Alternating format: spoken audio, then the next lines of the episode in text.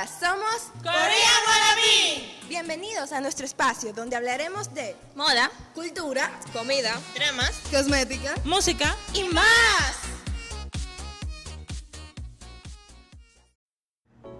Annyeong wannabes y bienvenidos a un nuevo episodio. Espero que se encuentren muy bien en sus casas, que estén tomando las medidas de precaución. El día de hoy me encuentro junto a Yasmín. Hola Yas. Hello. Y bien.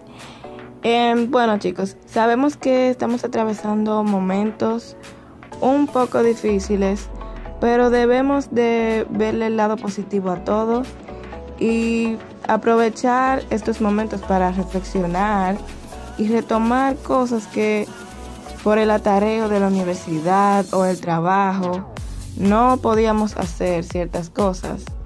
Yo personalmente estoy retomando el coreano porque, señores, de verdad que yo tenía eso en el olvido. Deciré, no me mates, please. Pero sí, y ya que tengo pues más tiempo en mi casa, estoy poniéndome las pilas con esto porque cuando yo llegue a Corea no puedo pasar vergüenza, ¿verdad, Jazz? Yeah.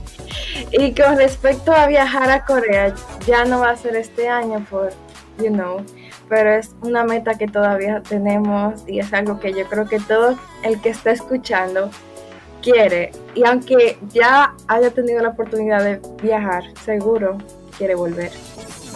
Así es, Jazz. Y bien chicos, ya que estamos tratando estos temas de ir a Corea, un tema muy interesante que todos amamos, ya como se podrán dar cuenta, este será nuestro tema principal. Tenemos una invitada súper especial que nos acompaña el día de hoy y que nos va a compartir su conocimiento ya que ella ha tenido la oportunidad de viajar a este país que nos encanta. Ella es Melissa Baez. Bienvenida, Melissa. Hola chicas, gracias por invitarme a Korean Wannabe. Melissa de este lado. Un placer, Melissa, tenerte aquí y a todos que te puedan conocer, puedan escuchar tus experiencias. Yo supongo que hay muchas personas que ya te siguen por el blog y eso, pero para, quien no te, para quienes no te conocen, ¿podrías presentarte? Pues claro. Mi nombre es Melissa Baez, pero claro, todos me conocen por Melix o Melix Sport debido a mi blog. Y en verdad fui yo misma que me puse este apodo hace nueve años aproximadamente cuando nació el blog. Y nada, yo soy una licenciada en diseño gráfico. Eh, me considero blogger porque por el blog que tiene ya este año cumplió nueve añitos. Y también creadora de contenidos por mis videos en Instagram TV y también los diferentes tipos de contenido que creo para mis redes sociales. De back. ¿En qué se basa tu trabajo como diseñadora? ¿Cuáles proyectos estás llevando a cabo, aparte de los que conocemos como Melixburg, Feria Hallyu y eso? Y si puedes hablarnos un poquito de Melixburg y cómo fue esta idea de abrir un blog. Pues claro, mi trabajo como diseñadora se basa en crear diseños funcionales y acordes al proyecto para los cuales se necesite, siempre con el toque de felicidad por el que se caracteriza mi marca Melisworld y no solo en el diseño, trato de plasmar ese toque de felicidad, sino también en todo el proceso en sí con el cliente. Y en verdad ahora mismo no estoy concentrándome en mi marca Melis World, no tengo proyectos en marcha, además de, de, ese y de la Feria Hallyu, que con la Feria Hallyu solamente me estoy ahora mismo concentrando en lo que es el diseño general de la línea gráfica de cada año de la feria pero y en proyectos relacionados a Melissa World hay algunos en marcha, así que pronto los conocerán. Y en verdad Melissa World nació en el 2010, es mi marca personal y nació inicialmente como mi blog, un hobby normal como cualquier otro y se ha mantenido así hasta entonces. Es un mundo en donde plasmo mis más profundos pensamientos y las cosas que me hacen felices, ya sea los libros que leo, las pelis que veo, eh, los lugares donde viajo, los dramas y así sucesivamente. En fin, todo lo que me gusta de la mano de mis conocimientos por el diseño siempre. Wow, qué cool. En realidad es súper chulo y realmente te representa principalmente esos colores de amarillo, rojo y todo súper happy. me encanta. A mí me encanta. Es muy estético, así que ya saben chicos, sigan Melix World. Y a todos es una invitación también para que no tengan miedo y arriesguense, atrévanse si tienen alguna idea de lanzar un blog, alguna cuenta, alguna página, alguna cuenta de Instagram, Facebook, Twitter, lo que sea. eso es lo que yo siempre insto, o sea, al inicio yo no uno siempre en verdad está esperando el momento indicado para hacer las cosas o lanzar esos proyectos que uno tiene en mente. Ay, estoy esperando tener dinero para comprar equipos apropiados o invertir en la publicidad o crear una página web súper chula o hacerme fotos así para la marca, pero, o sea, si uno se queda esperando esas cosas, a veces uno espera meses, años y cuidado o sea, que yo siempre insto a todo el mundo que hágalo ahora, ya sea con lo poco que tienen, aunque sea una sola foto en Instagram, pero hágalo, porque si se quedan esperando, nunca lo harán, créanme. claro, y las ideas, las ideas van de cabeza en cabeza. Puede ser que tú tengas una idea y por miedo no la hagas, y luego ven otras personas que hicieron la misma idea que tú tenías. Te quedas como que, wow, si yo lo hubiese hecho, si me hubiese atrevido. Exactamente, y eso pasa muchísimo. O sea, Así que la siguiente pregunta. Bien, ahora queremos saber qué te introdujo a la ola coreana. Pues entré a la, hora, a la ola coreana en el 2013, en mis primeros días en la universidad, gracias a mi mejor amigo Albert Lebron, quien obviamente en ese entonces no era mi mejor amigo, pero debido a la conexión que tuvimos desde el primer día de clases, o sea, lo fue al, instante, fue mi bestie. Y claro, yo caí en sus cajas del K-pop y toda la hora coreana porque él me enseñó un video de Shiny, que es nuestro grupo favorito ever, es el único, así como que el main, el OG el siempre. El video que me enseñó que estaba justamente recién salido del horno fue Sherlock. Y desde entonces también soy Shawol, o sea que desde ese momento estoy en, en la ola coreana y también soy Shawol. Ay, qué cool. ¿Y tú vayas de Shiny? ¿Cuál es? Ay, bueno, en ese entonces era Jonghyun pero luego cambió a hijo y luego al final quedó Ki, pero no, ya, ya, ya, al final sí, Temi, ya hasta ahora no he cambiado. O sea que Temin es el, el, el, el, mi bias que se ha quedado por el momento en el trono. Que viva Temin, que es más sexy. Sí, sí. ok, seguimos. Algo que yo creo que todo el mundo está curioso sobre esto es ¿cómo nace la Feria Jalio? Bueno, pues es mi pregunta favorita ever, siempre, porque me encanta decir cómo fue que surgió todo. Y, por ejemplo, nosotros siempre hemos sabido de que de las culturas asiáticas, Japón ha sido el único que siempre ha tenido ferias o convenciones en República Dominicana. Y los que pues, se reunían en estas y tenían mini segmentos de la cultura coreana allí y sucesivamente. Ahí se reunían todo lo que era el mundo de K-pop se reunían ahí, pero claro, no era todo de K-pop. Eh, pues debido a la necesidad de que los amantes de la cultura tuviesen su propio evento y compartir solo con K-popers, eh, mi amiga May Frías y Jairi eh, Gómez tuvieron la idea de crearla. En ese entonces se llamaba Feria K-pop.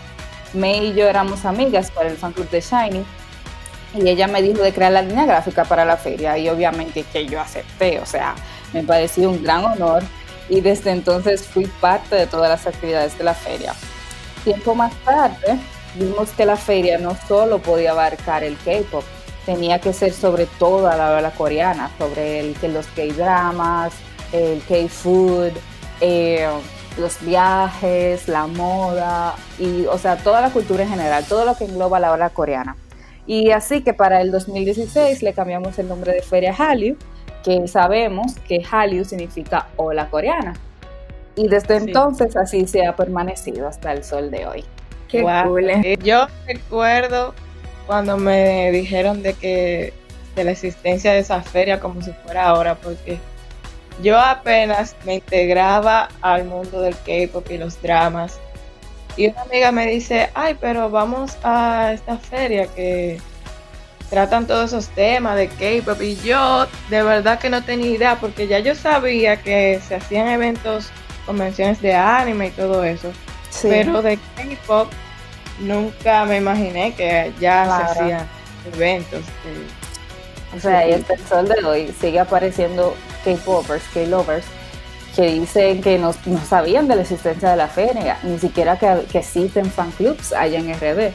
Entonces, eso es uno de los objetivos que tiene la feria, como darle visibilidad a la comunidad de amantes de la cultura coreana en República Dominicana, porque cada día estamos creciendo más y más y, y, es lo que tratamos de buscar, de que nos hagamos un hueco en Corea, que vean que existimos, que no somos una media isla pequeñita en el mapa y que hay fans de este lado del mundo. Entonces, saber que cada año, cada día se encuentran fans y eso, y que asisten por primera vez a la feria, o sea, es un gran honor para nosotros y en verdad eso es lo que nos, más nos hace felices de todo lo de la feria. Ah, en realidad es algo súper cool.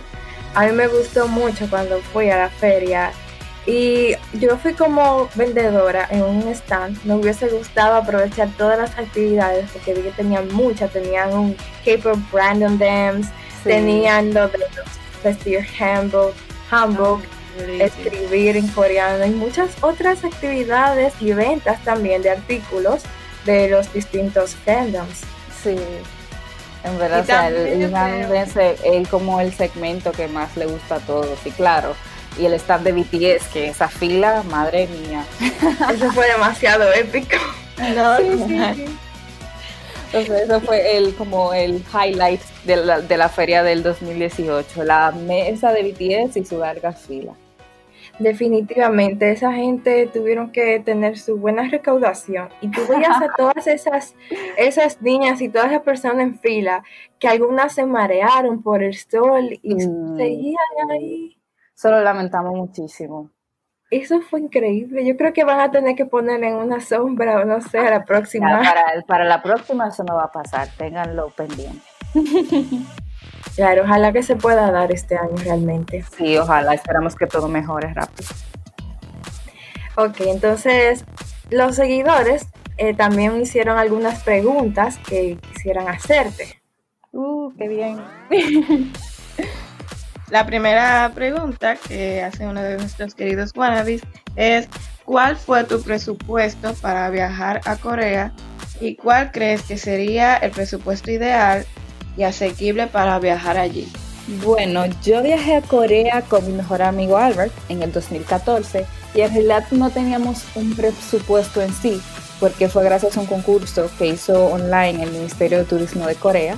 Entonces Albert lo ganó y me llevó como su acompañante.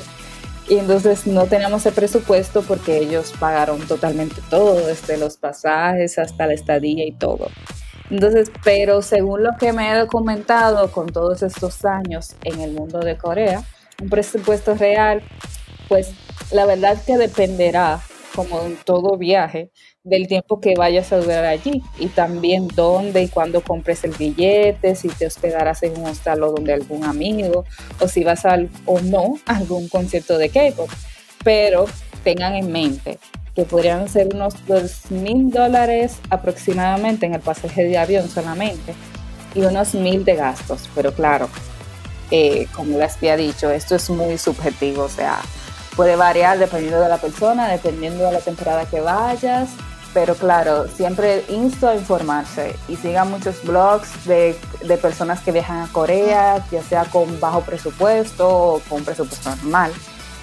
Pero sí, o sea, documentense mucho.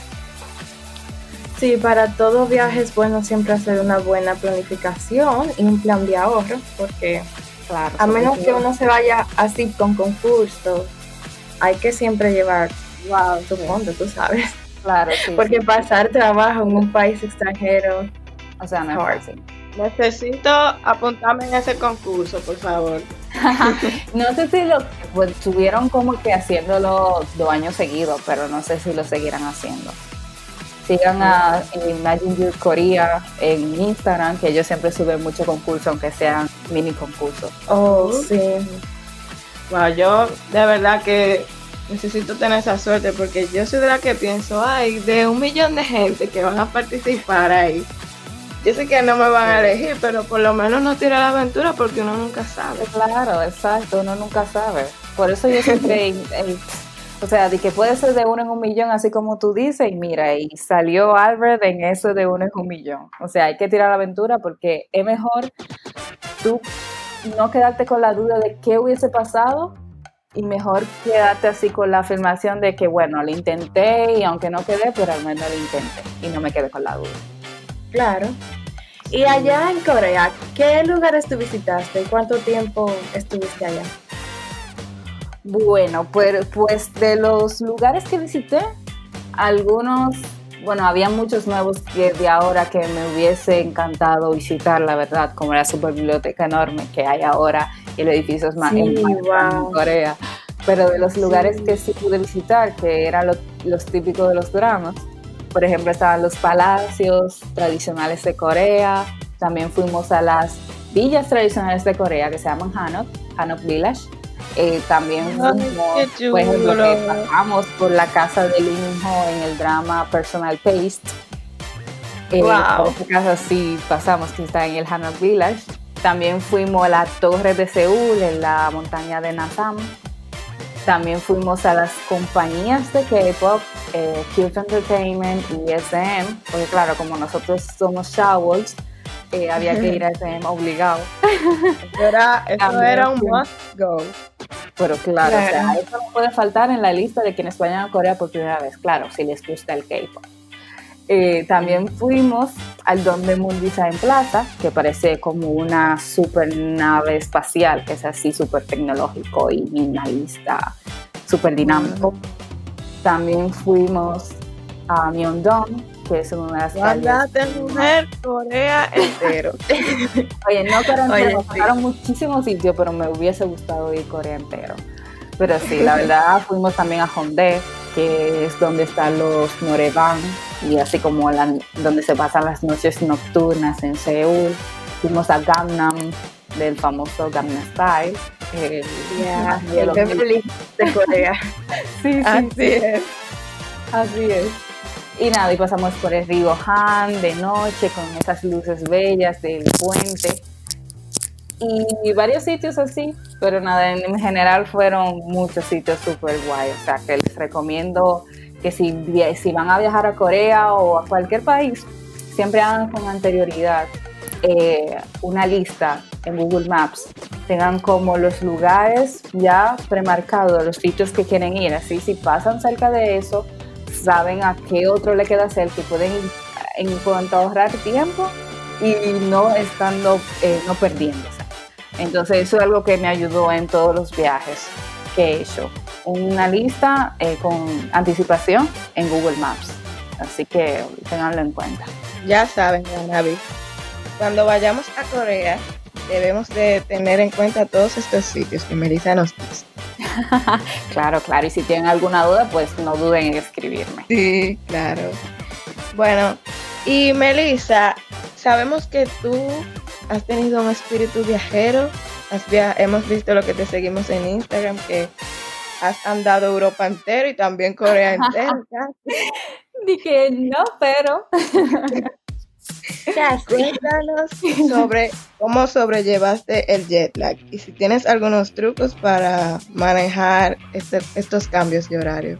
Bueno, la verdad que adaptarme al jet lag solamente me tomó un día, digo yo, según lo que recuerde. Porque recuerdo dormirme el primer día a las 7 de la noche y literal despertarme a las 3 de la mañana. O sea, esos dos ojos como, como dos bombillos. o sea, es una idea, pero en verdad nada que no podamos lidiar. Bueno, yo soy de- desde que los ojos se me están cerrando, ya ahí quedo. Pero hay que tomar en cuenta estos tips. Claro, o sea, la idea, el truco está en tú no dormirte cuando te des sueño. Si te da sueño a las 7 de la noche, no. Sigue de largo como si no ha pasado nada.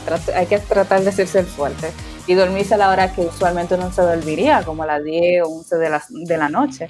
Y asimismo despertarse a la hora que es al día siguiente, a las 9 o 10 de la mañana, porque si uno sucumbe al jet lag, bueno, pues será un esclavo durante todo el viaje y eso es lo que uno menos quiere.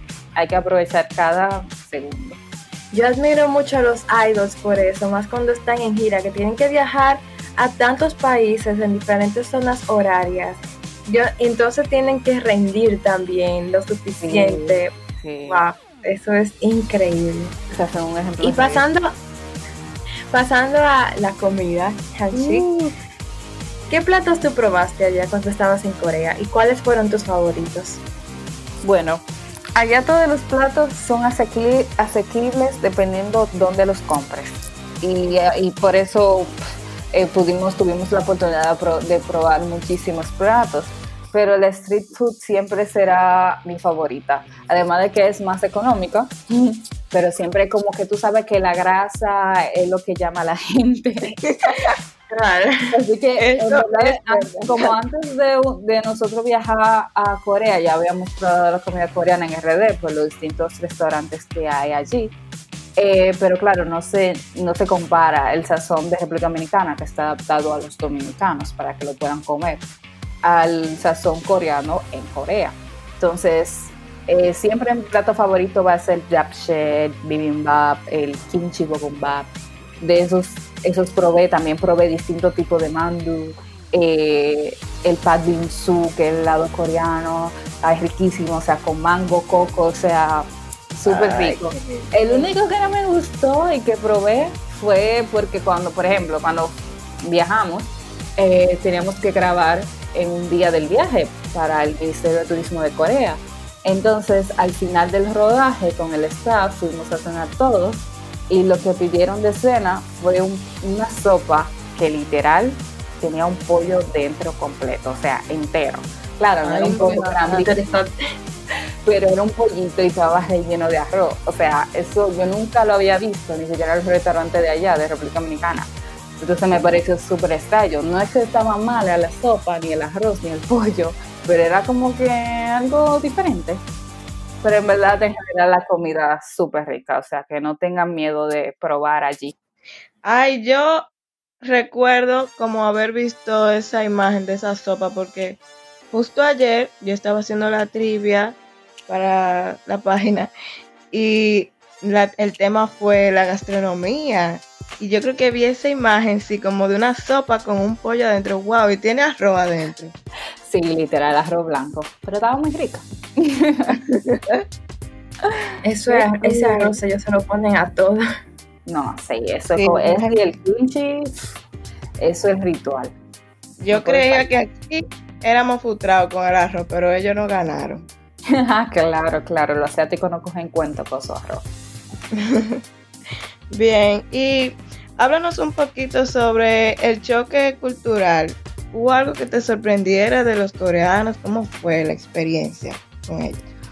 Pues la verdad que fue demasiado bien. No vi un choque cultural así como en plan que ellos te miraban raro y te hacían el foco, como uno dice. Eh, la verdad que son súper eh, así como chulos y muy atentos también siempre abierto siempre en conocer personas de otras culturas, pero claro, hay casos y cosas, así que la experiencia de cada quien puede ser diferente. Pero algo que eh, puede caracterizar el viaje mío de Albert fue que, por ejemplo, en el metro, dentro, las ayumas, las abuelitas se quedaban mirando así fijamente, literal, a los ojos, a la cara, y que como que todo morenito exótico que tengan aquí, pero o sea, no lo decían, no, te veían en plan raro o tú sabes, sino como que se sorprendían por nuestros ojos, según nos decía nuestra guía turística, que era coreana y era la que nos traducía. Como ella le preguntaba, como que, ¿qué le pasa? O sea, ¿por qué los mira? ¿Qué tiene? Y ella dice, no, por sus pestañas, sus ojos, que son así, como que, claro, porque ellos se viven operando de, del doble párpado. Entonces, algo normal que las abuelitas se quedan mirándonos así, nuestros ojos, nuestras pestañas, y fue algo súper, o sea, fue súper cómico y me encantó. Siempre, cada vez que recuerdo el viaje, recuerdo eso. Era como algo diferente para ella. Claro. La manga dala, dala. y para finalizar, la última pregunta. Si tuvieras la oportunidad de mudarte indefinidamente allá a Corea del Sur, ¿lo harías? ¿Por qué? Mm, es una muy buena, interesante pregunta. La verdad que antes, antes de venir a España, Corea era la opción para ir a vivir allí, o sea, ir a estudiar allí. Eh, pero luego cambió todo esto y decidí ir en España. Pero ahora, si me dieran la oportunidad de volver a, o sea, de ir a Corea a quedarme indefinidamente, bueno, si me dieran todo, un trabajo y caso asegurado, pues lo pensaría, sí, me iría. Solamente con esas condiciones. Pero en verdad es un país muy avanzado y disciplinado y cuando tienes la oportunidad de vivir en un país del primer mundo, volver atrás es un poco difícil.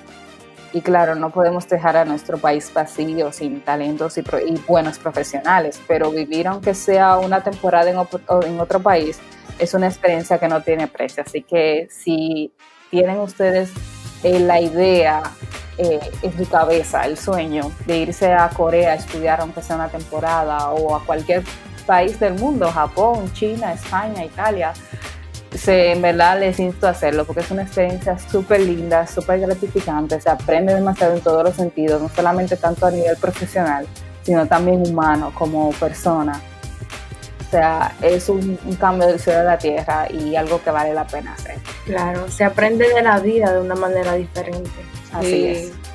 O sea, la, la mente te, se te abre por completo y, y al final termina siendo otra, pero no para mal, sino para mejor.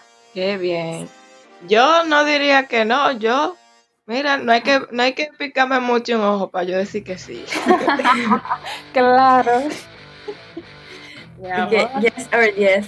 Aunque muchas veces uno tiene como esa fantasía y a veces cuando uno se enfrenta a la realidad, puede que te dé nostalgia, puede que las cosas no sean exactamente como tú pensabas. Y bueno, ya hay personas que o se dan por vencido y se retornan a su país porque no aguantan. Y hay otras que, aunque tengan que pasar trabajo por un tiempo, buscan la manera y logran establecerse. Pero lo importante es arriesgarte, porque tú no sabes si te va a gustar o no. claro, no sabes de qué te va a parar. Ahí te consigues un coreano y te paga todo. o nadie, el John Q, como es eh, Rap Monster o cualquiera de esos. Oye, esa sería la lotería para todas que lo Claro, uno nunca sabe, por eso hay que intentar hacer las cosas. Claro, y, ahora todo, ahora también está la fantasía de buscarme un novio coreano y tener un canal de YouTube de pareja internacional. Eso es lo típico de, de toda fan de Corea. Yo pasé por ahí. Yo creo que todos hemos pasado sí, sí, Como que, eh, los niveles de, de, fan vienen por etapa. Entonces, siempre viene la etapa del novio, que quiere un novio coreano, que la otra, que quiero vivir en Corea, la otra, y así. Etapas de un Korean wannabe. Fue muy bueno ese tema. Oye, literalmente, uno cuando se entra cuando se monta en esta ola coreana, quiere probarlo todo. Por eso es que nosotros decimos que somos Korean wannabe, porque no es tampoco que queramos negar a nuestras, nuestras raíces ni nuestra no, no, claro que no. Es que uno empieza viendo un drama, que la música, ay, que quiero probar la comida, ay, mira el skincare, ay, que las mascarillas, me gusta la moda coreana, déjame aprenderme la coreografía, y es todo el mundo que uno quiere probar y ser parte y ser un wannabe. Un wannabe, Korean wannabe. Más claro de ahí se daña. Aprender el idioma, todo, todo. Oh, claro, eso no se puede quedar. Hay que entender a los aires. Sí, sí, sí, Uno no puede estar viendo eso live de que, ay, si uno entiende ni pi, ni pío, porque por lo menos lo que machucamos un en el coreano que estamos forzando, tú sabes. entendemos, entendemos un chin, pero uno necesita mejorar. No, claro, y de esa manera que practicando, escuchando y leyendo, así que uno va aprendiendo de poco a poco. Claro, y cuando uno logra entender algo, uno se siente realizado.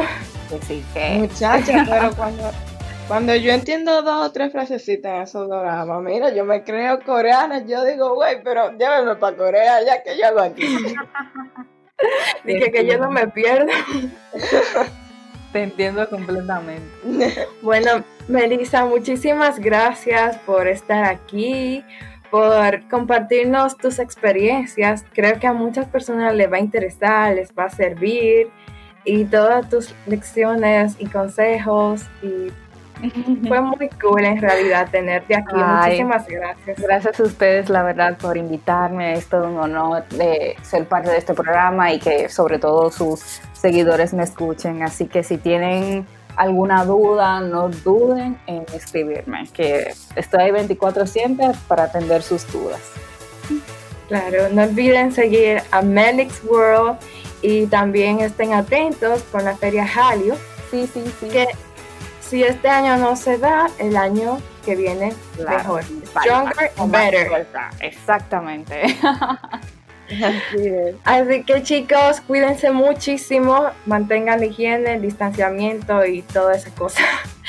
Adiós. Adiós. Adiós.